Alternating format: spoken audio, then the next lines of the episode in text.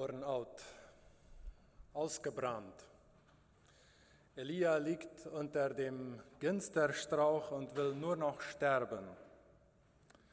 Was war passiert? In 1. Könige 17, Vers 1 steht die Geschichte geschrieben. Elia hatte König Ahab, welcher mit Isabel verheiratet war, angekündigt, so wahr der Herr lebt, der Gott Israels, vor dessen Angesicht ich stehe, es soll in diesen drei Jahren weder Tau noch Regen fallen, es sei denn, dass ich es sage. Elia versteckte sich daraufhin am Bach Krit, und Gott versorgte ihn, indem er einen Raben schickte, der ihm Brot und Fleisch brachte.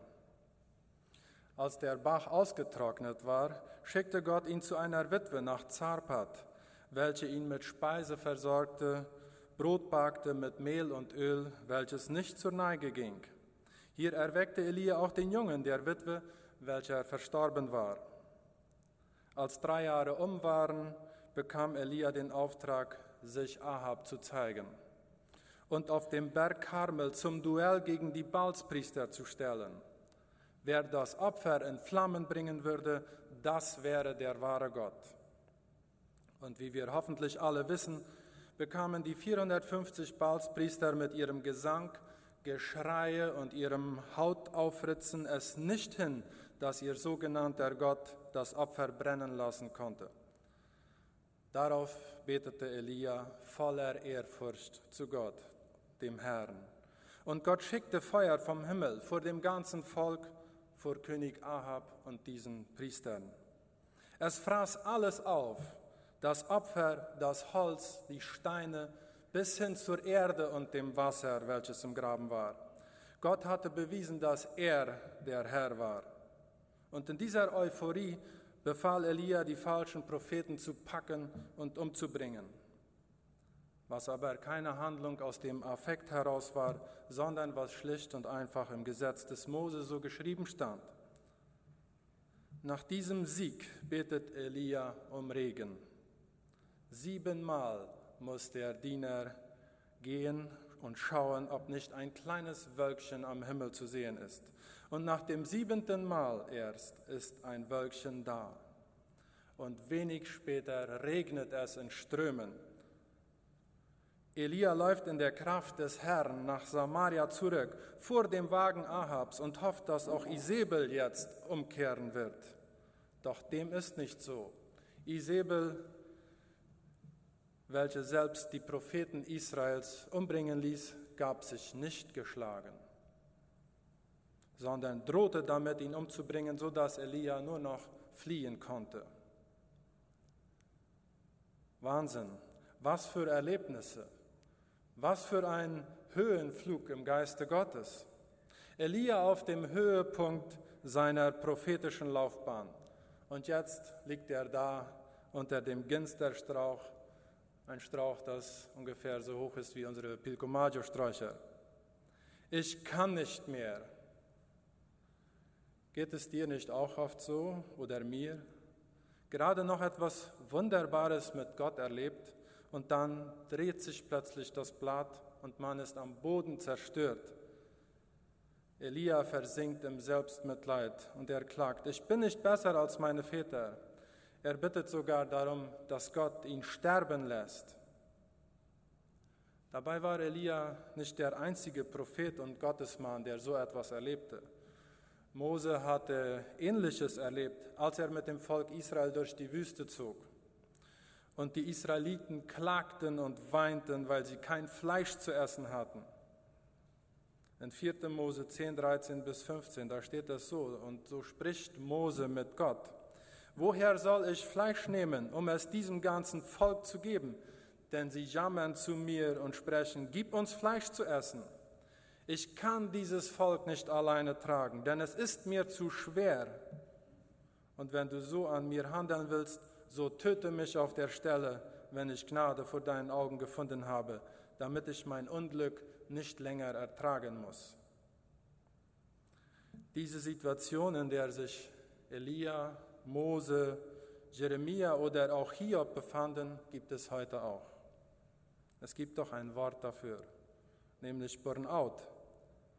Ein Burnout ist eine körperliche und emotionale Erschöpfung aufgrund andauernder Anspannung, ständiger sozialer Begegnungen und täglichen Stresses. So die Erklärung von Dr. Samuel Pfeiffer. Die Anforderungen an Leiter, Angestellte oder auch Gemeindearbeiter, Gemeindeleiter und sonstige Leute, die im Dienst stehen, ist hoch. Der Druck lastet schwer. Mose oder Elia waren Gottesmänner, die auf das hörten, was Gott ihnen sagte. Sie waren mit Gott im ständigen Kontakt, so dass keiner sagen kann, so etwas passiert nur, wenn man nicht christlich genug ist. Oder du musst nur mehr vertrauen, dann bekommt man keinen Burnout. Ist das nicht beruhigend? Für mich schon. In diesem Loch, in dem man sich dann befindet, scheint alles verloren. Kein Ausweg. Auch das Gottvertrauen will bröckeln oder sogar ganz versagen. Was jetzt? Das Ende ist in Sicht. Ein schreckliches Ende. Alles ist aus, oder? Im Psalm 121, 1 bis 4 heißt es, ich hebe meine Augen auf zu den Bergen. Woher kommt mir Hilfe? Und die Antwort ist, meine Hilfe kommt von dem Herrn, der Himmel und Erde gemacht hat. Er wird deinen Fuß nicht wanken lassen, und der dich behütet, schläft nicht. Siehe, der Hüter Israels schläft noch schlummert nicht. Der Abgrund ist tief, aber gerade dann kann Gott wieder eingreifen. Gerade dann, wenn unsere Not am größten ist, ist Gott uns am nächsten. Meine Hilfe kommt vom Herrn und nichts anderes können wir gelten lassen. Wie wird die Hilfe kommen oder wie wird sie aussehen? Wusste Mose, dass gleich tausende Wachteln im Tiefflug über das israelitische Lager fliegen würden? Nein, er wusste es nicht. Er sagt nämlich vorher noch zu Gott, wie willst du das schaffen, für all diese Menschen Fleisch zu besorgen, so dass ihnen das überwerden wird. So hatte das Gott nämlich versprochen. Das wird ihnen aus der Nase kommen. So sehr wird ihnen das über sein. Gott sagt daraufhin zu Mose, glaubst du, Gottes Hand ist zu kurz? Es ist nicht die Frage, ob Gott eingreifen wird, sondern wie. Bei Elia, welcher alle Kraft verloren hatte, war plötzlich ein Engel da. In 1. Könige 19, 5 bis 6 heißt es, und siehe, ein Engel rührte ihn an und sprach zu ihm, steh auf und iss. Und als er sich umsah, siehe, da bar bei seinem Kopf ein auf heißen Stein gebackener Brotfladen und ein Krug Wasser. Und als er gegessen und getrunken hatte, legte er sich wieder schlafen. Und der Engel des Herrn kam zum zweiten Mal und rührte ihn an und sprach, steh auf und iss, denn der Weg ist sonst zu lang, zu weit für dich. Und er stand auf und aß und trank noch einmal. Wir wissen nicht, wie der Engel ausgesehen hat, ob in Form eines ganz normalen Menschen mit Flügeln oder wie sonst. Es steht nicht, dass er sich erschrak. Aber Engel werden von Gott geschickt. Auch bei Jesus im Garten Gethsemane kommt ein Engel und stärkt ihn. Engel hatten auch oft die Aufgabe, Botschaften zu überbringen. Gott schickt auf alle Fälle einen Engel, um Elia zu stärken. Erstmal gut essen und schlafen. Das ist heilsam für Menschen mit Stress, für Menschen, die sich verausgabt haben. Schließlich hatte Elia sich ganz und gar für sein Volk eingesetzt im Namen Gottes. So begegnet Gott dem Elia in der Krise. Aber das Essen und Schlafen hat noch einen anderen Grund. Nämlich muss Elia viel Kraft haben, denn Gott schickt ihn auf eine 40-tägige Reise durch die Wüste. In dieser Stelle wird er auf die Begegnung mit Gott vorbereitet. Wir lesen die Verse 8 bis 9. Und er ging in der Kraft dieser Speise 40 Tage und 40 Nächte lang bis an den Berg Gottes, den Horeb. Und er ging dort in eine Höhle hinein und blieb dort über Nacht. Und siehe, das Wort des Herrn kam zu ihm und er sprach zu ihm, was willst du hier, Elia? Gott bereitet Elia vor für einen neuen Auftrag. Außerdem hat Elia Zeit, sich von seinem Schock, von seinem Burnout in diesen 40 Tagen zu erholen. 40 Tage lang keinen sehen und keinen hören, einfach nur da sein mit Gott. Und jetzt kommt das Wichtigste, nämlich das Gespräch. Und auffallend ist, dass Gott nicht beschuldigt oder Elia Vorwürfe macht. Nein, er stellt ihm nur die Frage, Elia, was willst du hier? Elia kann sich endlich mal ausreden. Und wie wichtig ist dieser Teil bei uns Menschen? Wir wollen uns verstanden fühlen. Es geht schlecht, wenn einer sich nicht verstanden fühlt. Hast du jemandem zum Reden? Vielleicht sagst du, ich sage Gott all meine Sorgen. Das ist auch gut so. Aber suche dir auch eine Person, mit der du über alles reden kannst. Eine sehr gute Gelegenheit ist der Ehepartner dafür. Kannst du mit deinem Ehepartner über alles reden? Oder wirst du gleich böse, wenn es um bestimmte Dinge geht? Denn wenn das so ist, spricht dein Ehepartner dich nicht mehr von diesen Dingen an. Nicht nur der, andere Leute, die dir nahestehen und wissen, dass du gleich ausflippst, wenn man dieses oder jenes anspricht, werden diese Themen auch meiden. Du hast dann zwar Frieden, aber gleichzeitig verlierst du die Möglichkeit, auf Fehler hingewiesen zu werden und dich zu verändern. Elia schüttet auf alle Fälle sein Herz bei Gott aus. Ich habe heftig geeifert für den Herrn, den Gott der Herrscher. Denn die Kinder Israels haben deinen Bund verlassen und deine Altäre niedergerissen und deine Propheten mit dem Schwert umgebracht und ich allein bin übrig geblieben und sie trachten danach, mir das Leben zu nehmen. Für Elia waren die Israeliten Rebellen, die sich gegen den mosaischen Bund auflehnten, gegen den Bund, den Gott mit Mose und den Israeliten gemacht hatte. Und Gott hört zu. Keine Vorschläge, wie, es, wie er es hätte besser gemacht oder sonst irgendetwas. Einfach nur danach die Aufforderung, aus der Höhle rauszugehen. Und hier begegnet er dem wahren Gott, der sich nicht im starken Wind, nicht im Erdbeben oder im Feuer, sondern im sanften Säuseln offenbart. Wir lesen Vers 13. Und es geschah, als Elia dieses hörte, da verhüllte er sein Angesicht mit seinem Mantel. Und er ging hinaus und trat an den Eingang der Höhle. Und siehe, da kam eine Stimme zu ihm, die sprach, was willst du hier, Elia? Gott hatte mit dem Feuer, welches er vom Himmel fallen ließ, großen Eindruck auf die Israeliten gemacht. Doch es schien nicht mehr als einen kurzen Sensationsglauben bei ihnen hervorzurufen. Gott wollte das nicht mehr. Er will es auch jetzt nicht mehr. Er will nicht Menschen, die einmal glauben, aufflackern und dann erlöschen. Er will einen festen Glauben, der beständig ist, egal ob Feuer vom Himmel fällt oder ein leichtes Windchen weht. Krisen können uns näher zu Gott bringen. Sehr oft. Wunder können das auch, aber sehr oft bewirken Wunder nur ein kurzes Vertrauen in Gott.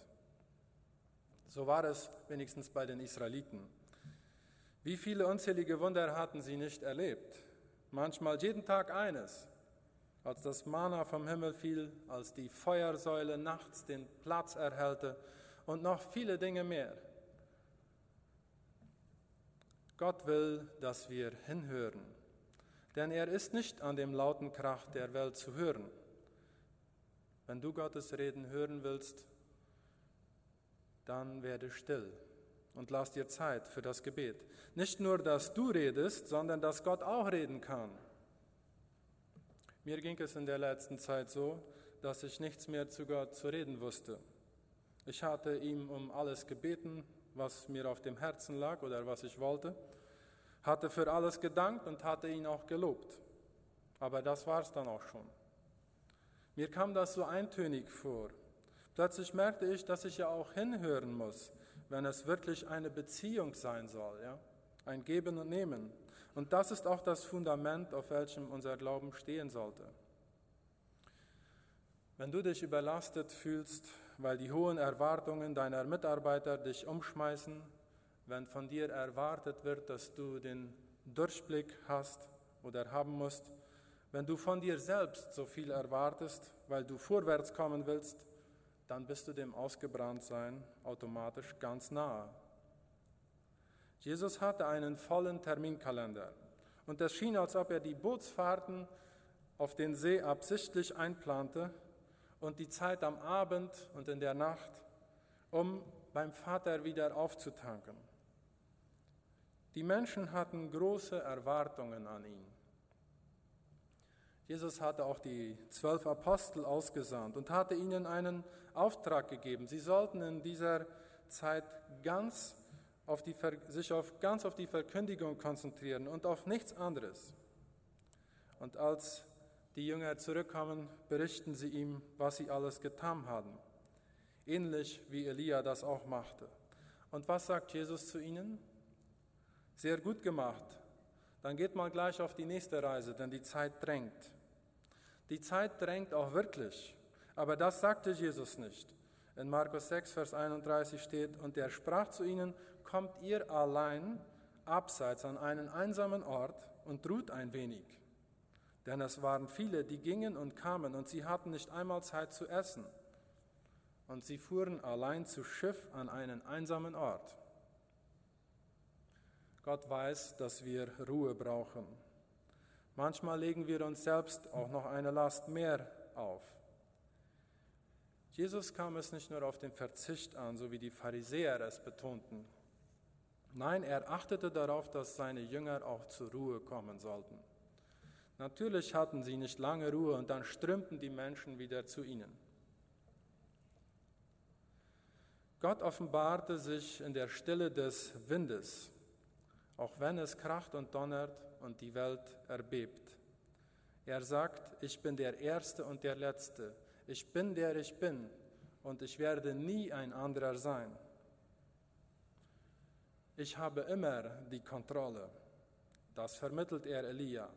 Er offenbart sich selbst als Zeichen, dass er selbst hier am Werk ist. Und er fragt ja ihn wieder, was willst du hier? Und Elia kann noch einmal sein Herz bei ihm ausschütten. Und dann kommt ein neuer Auftrag, Vers 15 und 16. Aber der Herr sprach zu ihm, kehre wieder auf deinen Weg zurück zur Wüste und wandere nach Damaskus und geh hinein und salbe Hazael zum König über Aram. Auch sollst du Jehu, den Sohn Nimsis, zum König über Israel salben und Elisa, den Sohn Saphats von Abel Mechola, sollst du zum Propheten salben an deiner Stelle ein neuer Auftrag als Bestätigung und Ermutigung. Gott hat ihn nicht fallen lassen.